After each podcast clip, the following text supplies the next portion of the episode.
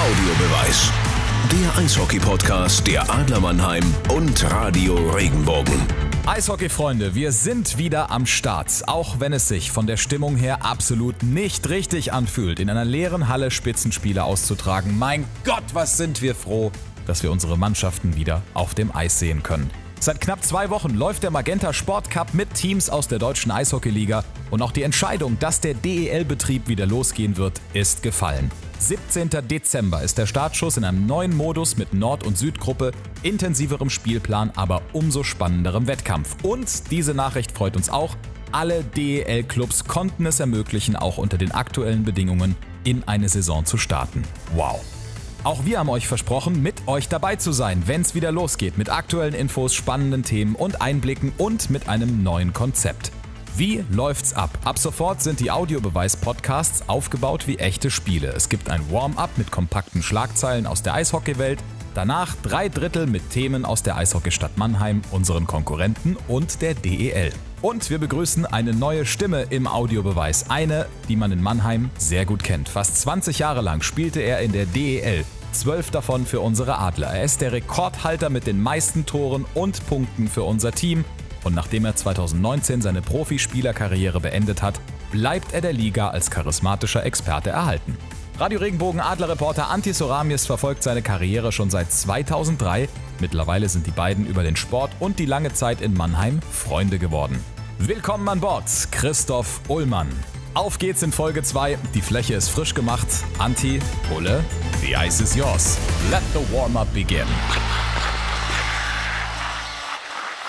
Also absolut überragend, dass wir Christoph Ullmann gewinnen konnten äh, für unseren Podcast. Wirklich, wenn es einen gibt im Eishockey Deutschland, dann Christoph Ullmann. Absolute Nummer 1 Wahl. Christoph, echt stark, dass du da bist. Hi Andi, ja, vielen Dank, dass ich dabei sein darf. Ich habe mich riesig über die Anfrage gefreut und ähm, da ich ein leidenschaftlicher Podcast-Hörer bin, mache ich da auch unglaublich gerne mit. Jens hat es eben in der Einleitung erklärt, wie es läuft. Wir machen ein Warm-up, dann drei Drittel in Themen und dann zum Schluss noch eine Frage, die ich dir stellen werde, eine persönliche Frage. Und dann beim nächsten Mal stellst du mir eine persönliche Frage. Wir beginnen mit dem Warm-up. Normalerweise immer laute Musik beim Warm-up, aber wir lassen es mal sein. Unser Warm-up äh, sind Themen aus der deutschen Eishockeyliga, Christoph. Als allererstes mal bisschen Paukenschlag, muss man sagen. In Krefeld, Glenn Hanlon, der Coach, verlässt den Club. Da gab es ja einige Sachen, die ein bisschen seltsam gelaufen sind. Boykott der Spieler, also Boykott in Anführungszeichen. Die haben das Warm-up beim Spiel gegen ähm, Wolfsburg haben sie verweigert und haben damit ein Zeichen gesetzt. Glenn Hanlon hat jetzt irgendwann seine Koffer jetzt gepackt und gesagt, äh, ich mache das Theater nicht mehr mit. Oder was war da genau los? Weißt du es? Nur ganz kurz, beim Warm-up ist es ja so, da schießt man ab und zu mal aufs leere Tor und ab und zu mal steht der Torwart drin, fängt zwei und geht dann wieder raus. Deswegen halten wir uns da ja wie abgemacht ganz kurz. Ich habe es in den sozialen äh, Netzwerken gesehen, dass Glenn Händel nach Hause ist. Ähm, darunter stand, dass es private Gründe sind, dass es einfach aufgrund der aktuellen Situation für ihn wichtiger ist, die Zeit mit, mit und bei seiner Familie zu verbringen, ist für mich absolut nachvollziehbar, was jetzt da intern wirklich los war. Ich habe versucht, ein bisschen was rauszufinden, aber da kann man nicht viel drüber lesen und ähm, deswegen ist jetzt einfach Fakt, die Krefeld-Pinguine haben jetzt äh, einen Interimstrainer und mal gucken, wie sie die nächsten Wochen reagieren, ob sie da nochmal nachlegen oder ob sie so weitermachen werden. Wir bleiben noch mal kurz in Krefeld, äh, gehen aber ein bisschen Richtung Ingolstadt, nämlich die Krefelder Ikone Daniel Pieta nach Ingolstadt.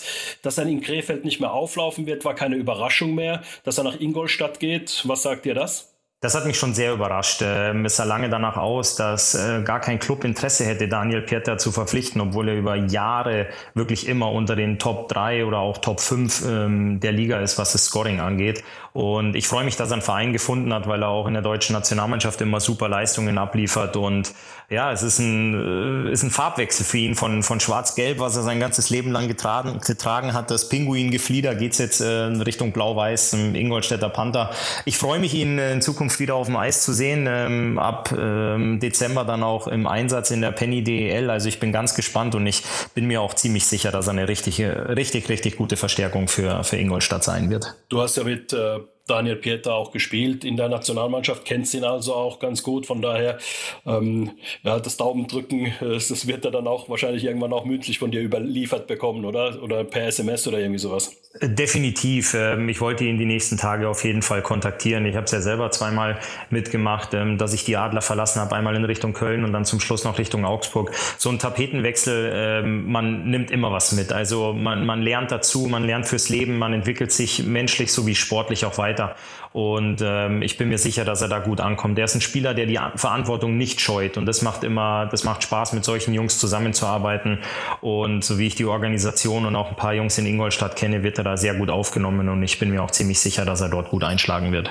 Dann gibt es noch einen, mit dem du zusammen gespielt hast, äh, eigentlich in Düsseldorf, hm, Luke Adam, aber er wollte den Düsseldorfer Weg nicht mehr mitgehen, hieß es offiziell. Nürnberg hat ihn verpflichtet. Äh, jetzt gibt es ein paar Leute, die sagen, oh, was hat er in Düsseldorf, der hat den Weg nicht mitgehen wollen, jetzt doch nach ähm, Nürnberg, Luke Adam, nur wegen Geld. Das ist schwierig zu sagen. Das sind ähm, Entscheidungen, die die Jungs persönlich treffen müssen. Luke Adam ist ein, ist ein Familienmensch, der hat eine Frau, der hat ein Kind. Ähm, wie weit jetzt da die finanziellen Diskussionen oder Einbußen, die er hätte in Düsseldorf machen müssen, wie weit diese Gespräche gelaufen sind oder was da wirklich äh, passiert ist, ähm, das werden wahrscheinlich nur die Verantwortlichen der DEG und Luke Adam wissen. Aber ich habe ähm, am Rande der Übertragung von dem Spiel Wolfsburg gegen die DEG auch mitbekommen, dass Luke Adam das Angebot der DEG nicht angenommen hat. Kurze Zeit später ist er in, in Nürnberg verpflichtet worden. Also es ist immer Angebot und Nachfrage. Ich freue mich für einen, für einen Luke persönlich, weil er ein super Mensch ist, ein ganz guter Eishockeyspieler, der der Liga sehr gut zu Gesicht steht. Und ich freue mich, dass wir ihn weiterhin in der DEL sehen werden. Und ähm, ja, jetzt wird er in Zukunft das Trikot der, der Nürnberg Ice Tigers ähm, tragen und da freue ich mich sehr drauf. Natürlich ein großer Verlust für die DEG, aber ähm, auch ein guter Gewinn für, für die Penny DEL und auch für die Nürnberg Ice Tigers. Du hast gesagt, äh, Luke Adam ist äh, ein guter Typ und das kann ich nur unterschreiben. Also es ist wirklich ein absolut lustiger Typ und für, eine, äh, für jede Kabine eine absolute Bereicherung durch seine Art und Weise. Er ist einfach super lustig und auch einer, der sehr viel Wert drauf legt, in Gesellschaft zu sein. Definitiv. Also man hört es ja oft, man hört Leute oft sagen, der ist gut für die Kabine. Und was, was meint man eigentlich damit? Ich brauche die Jungs ja am Eis, meint man vielleicht als, als Außenstehender. Aber wenn du wirklich einen, einen, Typen in der Kabine hast, der vielleicht am Eis nicht ganz so auffällig ist, was jetzt bei Luke Adam nicht der Fall ist, aber der die Mannschaft zusammenhält, der immer wieder gute Stimmung reinbringt, ähm, wo sich jeder freut, wenn er ihn sieht, der die Jungs ähm, abholen kann, den er auch mal im Vorbeifahren auf den Schienbeinschoner klopft und auch mal so symbolisch, wenn es nicht ersichtlich ist im, im Fernsehen, Fernsehen oder ähm, im Spiel, sondern auch mal im Training einen aufmuntert, ähm, ist es, das ist, das ist die Beschreibung für Luke Adam. Also der ist wirklich ein, ein lustiger Vogel, der für ein super Klima in der Mannschaft sorgt und äh, die Jungs haben immer Spaß mit ihm in der Mannschaft zu spielen und auch dann am Wochenende mit ihm rauszugehen und auch Schlachten zu schlagen. Ich habe mich immer gefreut, wenn ich Luki sein Warm-Up-Lied gehört habe, ähm, auch als Gegenspieler. Das war was, was mir ein Lachen ins Gesicht gezaubert hat und es lässt jeden Spieler und jedes Team auch ein bisschen wachsen. Die Islander. Äh, richtig, richtig. Ich habe auch noch einen kleinen, kleinen Warm-Up-Hit für uns zwei. Ähm, Tobi Rieder hat sich verlobt. Ist ja äh, ein NHL-Crack, der ja auch für die deutsche Nationalmannschaft aktiv ist. Und da habe ich gerade einen Social-Media-Post gesehen, dass er einen Kniefall gemacht hat ähm, seine Partnerin, seine Verlobte oder zukünftige Frau kenne ich leider nicht, aber herzlichen Glückwunsch auf dieser Seite. Ich habe mal einen Spieler sagen hören, das ist der teuerste Schussblock deines Lebens, weil wenn man einen Schuss blocken will, muss man ja auch runter aufs Knie, um zurück aufs Eis zu kommen. Und da er den Kniefall gemacht hat, ist es der teuerste Schussblock seines Lebens. Ähm, aber nein, Spaß beiseite. Also herzlichen Glückwunsch. Das ist ja auch immer eine, eine tolle Notiz, wenn man viel Negatives in, in den letzten Wochen und Monaten hört. Und vielleicht hat es die beiden in der Corona Pandemie so weit zusammenwachsen lassen, dass er, dass er jetzt so einen so einen Schussblock macht und das ist doch immer was Schönes, solche, solche Posts zu sehen. Normalerweise kostet äh, ein geblockter Schuss einen blauen Fleck, aber hier halt den Diamantring. Das ist genau also, richtig. Ich da, da einfach auch ähm, sagen, Tobi Rieda, alles äh, Gute. Die Einlaufzeit ist beendet. Soweit unser Warm-up und Jetzt beginnt also das erste Drittel mit dem Eröffnungsbully. Und da haben wir natürlich, klar, ist ein Adler Mannheim Podcast. Von daher sprechen wir als erstes auch, Christoph, über das Adler Team. Die ersten drei Spiele, die hast du gesehen im Magenta Sport Cup. Lass uns mal einfach beginnen. Ein 2 zu 3 gegen München, ein 3 zu 0 gegen Berlin und ein 4 zu 2 gegen Schwenning. Das war jetzt am äh, Sonntag, also heute ist Montag. Gestern war das Spiel gegen Schwenning. Äh, welchen Eindruck hat das Team auf dich gemacht, Christoph? Mhm, sehr, sehr guten Eindruck. Also es war klar, dass die Jungs ähm, gegen München nicht rauskommen wie in Spiel 7 in, einem, in einer, in einer Playoff-Serie. Also die haben da ähm, den Start ein bisschen verpennt, wo sie dann äh, relativ zügig 2-0 hinten waren. Aber über den Spielverlauf haben sie sich unglaublich gut gefangen, haben sich Chancen rausgearbeitet, haben den Anschlusstreffer gemacht und waren immer auf Tuchfühlung. München war im ersten Spiel ein bisschen abgeklärter ähm, haben auch für mich verdient gewonnen in Mannheim, aber natürlich auch der Tatsache geschuldet, dass sie schon zehn Vorbereitungsspiele hatten. Das muss man sich auch mal überlegen. München hatte zehn Spiele, die Adler hatten gar keins und äh, mit der Belastung in den letzten Wochen, Trainingsbelastung auf dem Eis und neben dem Eis und natürlich auch die mentale Belastung, die da mitgespielt hat, ähm, weil ja der Ligastart zum Beispiel noch nicht bekannt war zu dem Zeitpunkt, ähm, fand ich, dass die Adler doch sehr, sehr gut aufgetreten sind in dem Spiel. Das war, wie du gesagt hast, ja abzusehen, dass es ein bisschen Abstimmungsschwierigkeiten zunächst äh, gibt. man spricht ja immer so äh, von Entwicklung Drittel zu Drittel. Wenn wir jetzt diese Drittel, diese neun Drittel, die die Adler gespielt haben, anschauen. Gegen München waren sie immer auf Tuchfühlung, wie du gesagt hast. Gegen Berlin dann, ich sage jetzt mal, das erste Drittel gegen Berlin war das vierte Drittel dann ähm, unter Echtbedingungen, sage ich jetzt einfach mal. Und da fand ich, dass die Adler schon eine deutliche Entwicklung gezeigt haben, was jetzt Abstimmung angeht. Klar, das System kennt man, aber was die Abstimmung angeht und auch die Ausführung der Pässe, das sind auch so Sachen, die dann da zum Tragen kommen. Das war gegen Berlin schon, fand ich besonders beeindruckend, weil das erst das zweite Spiel war und Berlin ja auch schon einige Spiele gespielt hatte. Wie hast du es gesehen? Ja, ich fand auch die Steigerung ähm, sehr, sehr gut. Ich war bei beiden Spielen mit Magenta im Einsatz und habe die Spiele live im Stadion gesehen.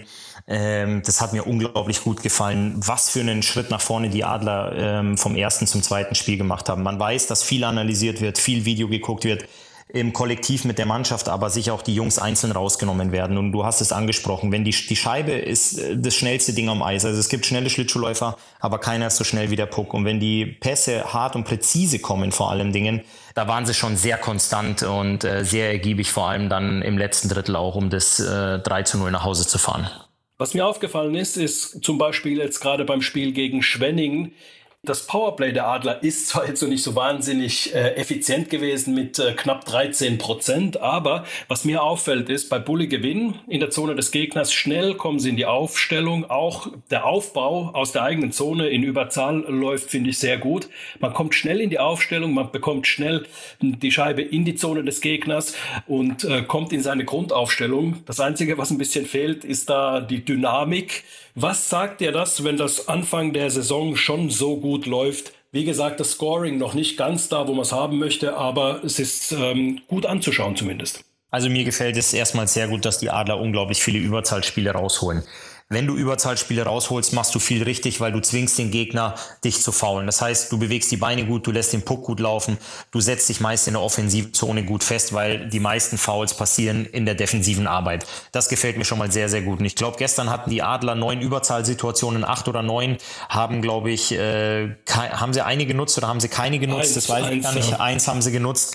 Aber mir gefällt es sehr gut, dass sie A, Überzahlsituationen rausholen und B, wie du schon angesprochen hast, sehr schnell in die Formation finden. Und wenn die Scheibe rausgeschossen wird, kommen sie mit ihrem Aufbau, wo sie den Rückpass spielen, immer wieder sensationell gut ins Drittel rein. Und das finde ich gut. Wenn du Chancen hast, die aber nicht verwandeln kannst, glaube ich, brauchst du dir nicht so viele Gedanken machen, als wenn du dir gar keine Chancen erspielen würdest. Wenn du wirklich keine Torchancen hättest, dann müsstest du dir Gedanken machen. Aber wenn du, so wie die Adler das momentan machen, dir wirklich viel rausspielst, viele Schüsse abfeuerst, dann fallen über kurz oder lang auch die Tore, dann kommt das Selbstvertrauen, dann wird es ein Automatismus, dann wird es ein Selbstläufer. Und beide Überzahlformationen machen es ja sehr, sehr gut. Also es gibt ja diese mit Katic an der blauen Linie und mit Lehtivori an der blauen Linie, den Verteidigern.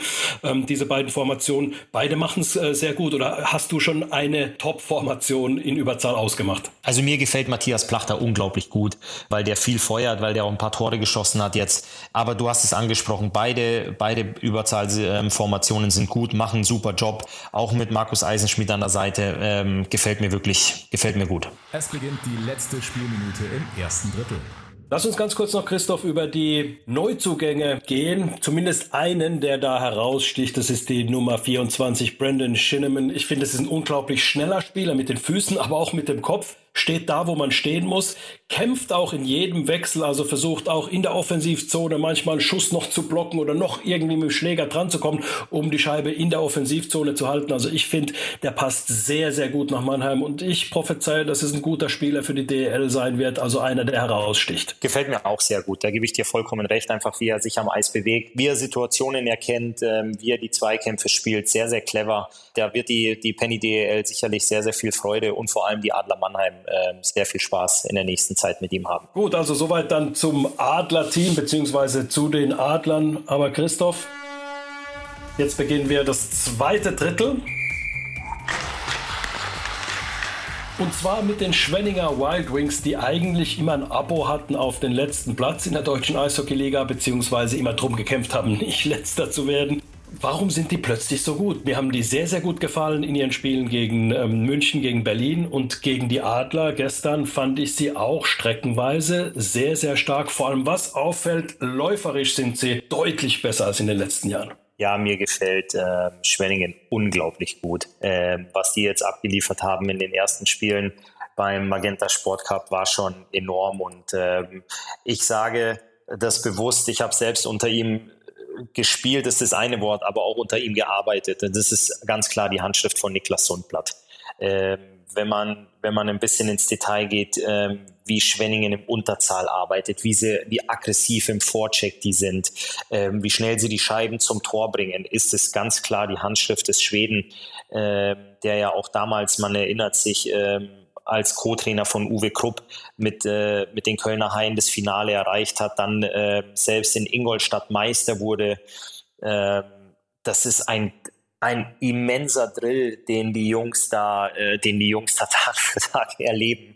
Äh, für einen für einen Schweden wie Niklas Sundblatt ist das wahrscheinlich normal, so hart wie er arbeitet, weil er das wahrscheinlich selbst im Nachwuchs gemacht hat. Aber die Jungs arbeiten, die malochen wirklich Tag für Tag. Also da werden jeden Tag Mengen an Gewichten gestemmt und unglaublich viel Fahrrad gefahren und am Eis ein Pensum abgespult, dass die Jungs, glaube ich, einfach nur froh sind, wenn sie mal keinen Trainingstag haben, wenn es heißt, heute ist Spieltag dass sie dann wahrscheinlich ähm, einen Gang zurückschalten können. Aber beim Auto ist es ja auch so, wenn du von fünften in vierten schaltest, heißt es ja nicht, dass du langsamer fährst, sondern dass du da nochmal richtig durchtreten kannst. Und ähm, das haben die jetzt in den ersten drei Spielen im Magenta Sport Cup auch gezeigt. Ähm, ich fand auch gestern im Spiel, heute ist ja Montag, wir zeichnen heute am, am Tag nach dem Spiel der Adler Mannheim auf, ähm, ein unglaublich gutes Spiel abgeliefert. Die waren immer im Spiel drin, aber auch äh, ein unglaubliches Ausrufezeichen mit dem Sieg in Berlin, auch in der Höhe mit 5 zu 1 und auch dem Sieg in München. Das ist ja, sind ja auch keine Kirmestruppen, wo sie da mal eben vorbeigefahren sind. Das kann man, kann man durchaus so sagen. Lass uns mal Niklas Sundblatt, bevor wir ein bisschen auf die Trainingsmethoden, die du ja auch gesehen hast, beziehungsweise miterlebt hast, du hast von Maloche gesprochen. Lass uns das ganz kurz hinten anstellen. Lass uns erstmal Niklas Sundblatt anschauen. Er ist äh, 73 geboren, also 47 Jahre alt. Ähm, war Tolle Zahl, übrigens 47. 47 ist deine Zahl. Ja. Ähm, äh, er war 1991 in den Drafts von Calgary Flames in der ersten Runde an 19. Stelle gezogen worden. Also das ist schon ein Hinweis darauf, dass er ein guter Eishockeyspieler war. Er wird er hat damals mit Forsberg, mit Naslund und solchen äh, Leuten gespielt. In Schweden damals noch in den Junioren und in den ähm, Nationalmannschaften. Und dann war er in Nordamerika, hat sich da nicht so richtig durchsetzen können, zwei NHL-Spiele gemacht. Dann war er in Finnland und dann kam er nach Deutschland und hat damals mit den Kölner Haien auch 0-2 die Meisterschaft geholt in Mannheim. Das hat sehr, sehr wehgetan. Dann bist du ja ein Jahr später dann äh, nach Mannheim gekommen. Da war er noch in Köln. Also du hast auch gegen Niklas Sundblatt gespielt. Ich habe sogar mit ihm gespielt. Ich war ja selbst im Meisterkader der Kölner Haie ähm, 2002. Ich hab, das war meine allererste Profisaison. Damals habe ich 17 Spiele für die Mannschaft gemacht, aber unter anderem in der Kabine gesessen, eben mit einem gewissen Niklas Sundblatt, der damals von der DEG nach Köln gewechselt ist, was ja auch im Rheinland äh, nicht mit Konfettiregen äh, gefeiert wird, wenn du von dem einen Erzrivalen zum eine anderen wechselst. aber er hat eine den, Sünde. Ja, aber er hat in Köln unglaublich gut eingeschlagen, war ein verbissener Arbeiter und ein sehr, sehr effektiver Spieler Spieler. Der hat in, in der Meistersaison hat der 20 Tore und 22 Vorlagen gemacht. Auch in den Playoffs damals in 13 Spielen drei Tore und acht Vorlagen. Also der war schon sehr, sehr, sehr effektiv und ist dann zu meiner Zeit, ich hab, äh, bin von Mannheim wieder nach Köln gewechselt und er hat parallel in äh, Duisburg gearbeitet beim Kooperationspartner der äh, Kölner Haie, war da Cheftrainer. Und als in Köln Igor Pavlov entlassen wurde, soweit ich mich richtig erinnere. Der kam damals auch von Krefeld nach Köln, wurde eben ein gewisser, in Mannheim auch nicht ganz so unbekannter Bill Stewart verpflichtet mit dem Co-Trainer Niklas Sundblatt. Und das war ein ganz gutes Gespann, die haben sich ganz gut ergänzt. Die Ergebnisse waren am Anfang da, haben sich dann allerdings äh, wieder negativ entwickelt im zweiten Saisonverlauf oder im, im, äh, in der neuen Saison dann unter Bill Stewart, der die Mannschaft allerdings noch zusammengebaut hat. Dann wurde Bill Stewart entlassen und Niklas Sundblatt hat die Truppe übernommen. Wir waren letzter sind dann aber komplett durchmarschiert in der zweiten Saisonhälfte und haben uns für die Playoffs qualifiziert. Und das war eben der Arbeit und der Handschrift Niklas Sundplatz geschuldet, wo du wirklich jeden Morgen früher antanzen musstest als normal und die Gewichtsstangen und die Fahrräder waren alle schon hingestellt für die, wie wir es eben genannt haben, Maloche. Aber wir waren ähm, relativ erfolgreich und genau das gleiche Echo kam damals eben auch aus Ingolstadt. Die Jungs, die, die wirklich äh, teilweise auch das Training boykottieren wollten, die geschlossen vor der Trainertür standen und gesagt haben, so geht's nicht weiter. Und er aber gesagt hat, ich halte an meiner, an meinem Weg fest. Ich weiche da keinen Millimeter von ab. Und Ingolstadt ist ja damals auch aus den Pre-Playoffs raus äh, durchgestartet und sind deutscher Meister geworden. Und ähm, diese Handschrift sieht man eben jetzt oder erkennt man sehr gut in dem Spiel der Schwenninger Wild Wings. Es beginnt die letzte Spielminute im zweiten Drittel. Es wird allerdings sehr spannend sein, wenn man auch die Interviews der Jungs hört, die wirklich auch betonen, dass sie sehr, sehr hart arbeiten. Da muss ich ein bisschen schmunzeln auf der Couch wie sich das in der Kabine auswirkt, wenn sich mal der Erfolg nicht einstellt und du weiterhin so hart, hart arbeitest oder sogar noch härter arbeitest, ob dann wirklich noch alle geschlossen im Kollektiv mitziehen oder ob du vielleicht dann ein, zwei Jungs in der Kabine hast, die ein bisschen dagegen wettern und natürlich auch die Zeit, wenn die Jungs jetzt schon so lange so intensiv arbeiten und dann ähm, demnächst 38 Spiele auf dem Plan stehen, du vielleicht drei Spiele in der Woche hast und Sunny auch von seinem Weg nicht abweicht, wird es sehr, sehr interessant sein. Ich bin mir sicher, sie werden nicht letzter, da würde ich mich heute festlegen, aber ich bin auch über den, über den ganzen Prozess, die Entwicklung der Schwenninger Wild Wings gespannt und werde es weiterhin sehr intensiv und auch interessiert äh, beobachten. Ja, Christoph, ich sehe es ganz genauso wie du. Man wird sehen, die Kaderstärke ist ja relativ dünn. Also von daher, wenn dann auch mal die ersten Verletzungen kommen, wird man dieses Pensum noch äh, gehen können? Das ist die spannende Frage. Aber ich halte es mit dir, Christoph. Letzter werden sie nicht. Ich glaube, dass man sie möglicherweise sogar noch an den Playoffs kratzen sehen wird. Also da gehe ich in die Richtung. So, dann gehen wir ins letzte Drittel. Das beginnt jetzt. Christoph, die Teams, die Magenta Cup spielen, haben jetzt eine gute Vorbereitung, spielen unter Wettkampfbedingungen. Lass uns aber mal kurz auf die Jungs gucken, die in Ingolstadt, Straubing, Iserlohn, Augsburg, Nürnberg und Köln spielen, die eben kein Magenta Cup spielen.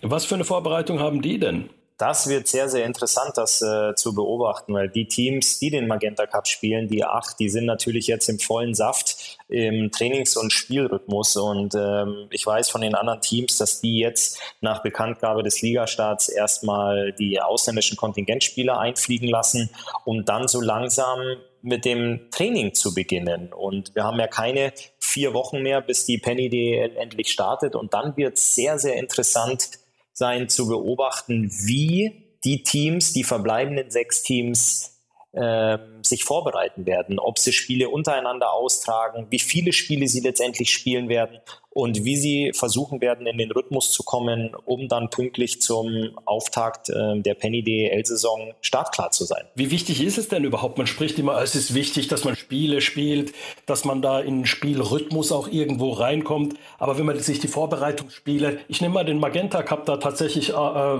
weg, weil ich glaube, also da sieht man schon nahezu Wettkampfbedingungen, wie es in der DL sein wird, einfach weil die äh, Mannschaften auch ein bisschen eine Duftmarke setzen wollen. Aber sonst in der Vorbereitung, naja, sind es ist es doch Sommerhockey, wie man so schön sagt. Wie wichtig ist es trotzdem, dass man ähm, ja, Wettkämpfe bestreitet, auch wenn es da um nichts geht? Enorm wichtig. Ähm man spricht immer von einer sogenannten Spielkondition.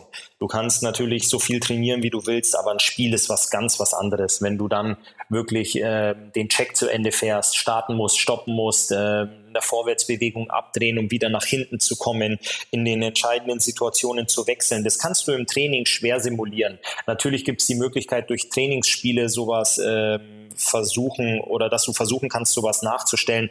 Aber wirklich dieser Wettkampfgedanke, diese letzten zehn oder fünf, äh, fünf oder so rum, fünf oder zehn Prozent fehlen dann doch. Und ähm, deswegen sind Spiele unglaublich wichtig. Und man hat es, glaube ich, auch vor dem Spiel der Adler Mannheim gegen die Eisbären Berlin gesehen und jetzt auch in den Partien, die danach gespielt wurden im Magenta Sport Cup, dass nach Bekanntgabe dass die Penny DEL startet, einfach nochmal eine Schippe draufgelegt wurde, weil die Jungs einfach wissen, ich habe jetzt noch drei Wochen, dreieinhalb Wochen, bis es wirklich losgeht. Ich brauche jetzt nicht mehr rumdümpeln und sagen, naja, wir spielen hier zwar einen Cup aus, aber wir wissen ja gar nicht, wann es weitergeht. Das ist passé, sondern die Jungs wissen jetzt alle, die da draußen sind, jetzt zählt jeder Wechsel, Jetzt müssen wir gucken, dass wir in Form kommen. Wir müssen uns einspielen, ob es in, in deiner persönlichen Entwicklung ist. Du kämpfst um Plätze, du möchtest vielleicht ins Powerplay kommen oder auch die vorhin schon angesprochenen Powerplay-Formationen wollen ihren Rhythmus finden, wollen ins Rollen kommen, dass wenn es dann wirklich losgeht, dass ja auch alle startklar sind, um dann schon auch bei fast 100 Prozent zu sein.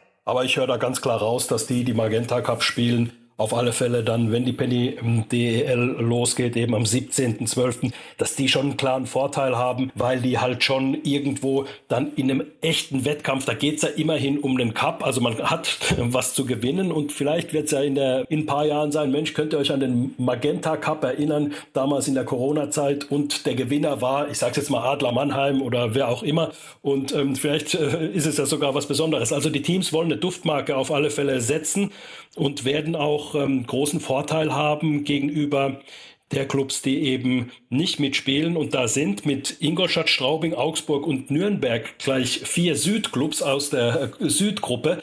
Werden es da dann München und Mannheim und Schwenning besser haben? Werden die besser in die DEL-Saison starten können, weil die anderen eben noch nicht unter diesen Wettkampfbedingungen gespielt haben? Ich sehe das ähnlich mit dir. Die Jungs, die den Magenta Sport Cup spielen, werden definitiv einen Vorteil haben. Weil wenn heute ist der 23. November und wenn ich mir überlege als Kontingentspieler, ich lande heute am Münchner Flughafen und muss nochmal fünf Tage in Quarantäne, bevor ich überhaupt zur Mannschaft stoßen kann, um mit denen zu trainieren, da fehlt dir ja schon wieder fast eine ganze Woche äh, Trainingsintensität. Intensität und dann nochmal, bis du das erste Mal aufs Eis kommst, eine Woche mit der Mannschaft trainierst, um dann in die ersten Vorbereitungsspiele zu gehen.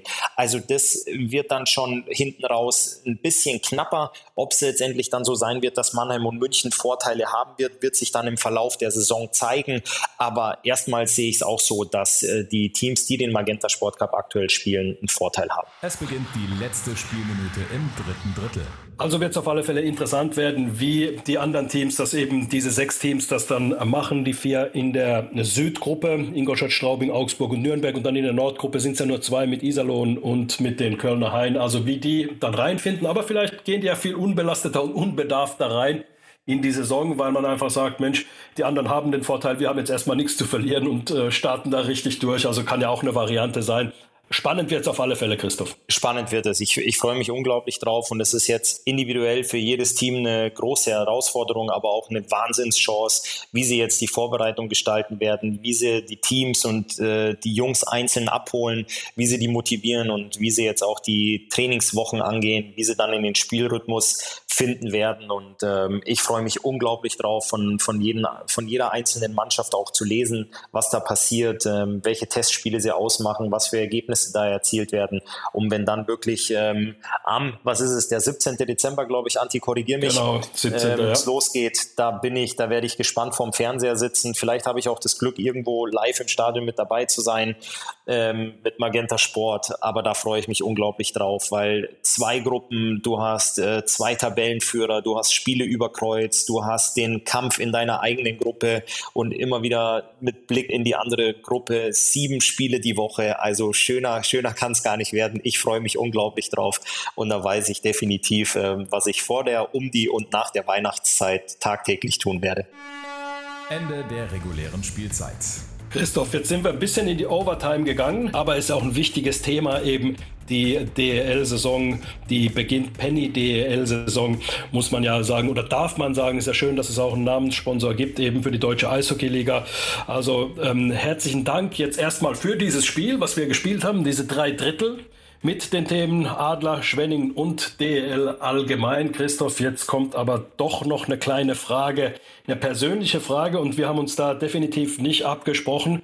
Wir werden es so halten, in der einen Folge frage ich Christoph eine Frage, eine persönliche und in der nächsten Folge dann fragt Christoph mich was Persönliches. Ich will als allererstes mal, wir haben ja noch ein paar Folgen vor uns, Christoph, einfach mal von dir wissen, du bist kein aktiver Eishockey-Profi mehr, sondern begleitest deinen Sohn Lennox, der ja auch sehr, sehr talentiert ist, beim Eishockey. Wie ist Profi Christoph an der Bande, wenn sein Sohn spielt? Geht er da richtig mit oder Arme verschränkt vor der Brust und schaut einfach konzentriert zu, wie sich der Kleine entwickelt? Tolle Frage, Anti, super. Ähm, ich sitze gerade tatsächlich mit verschränkten Armen da und zusammengebissenen Zähnen, als du mich das gefragt hast.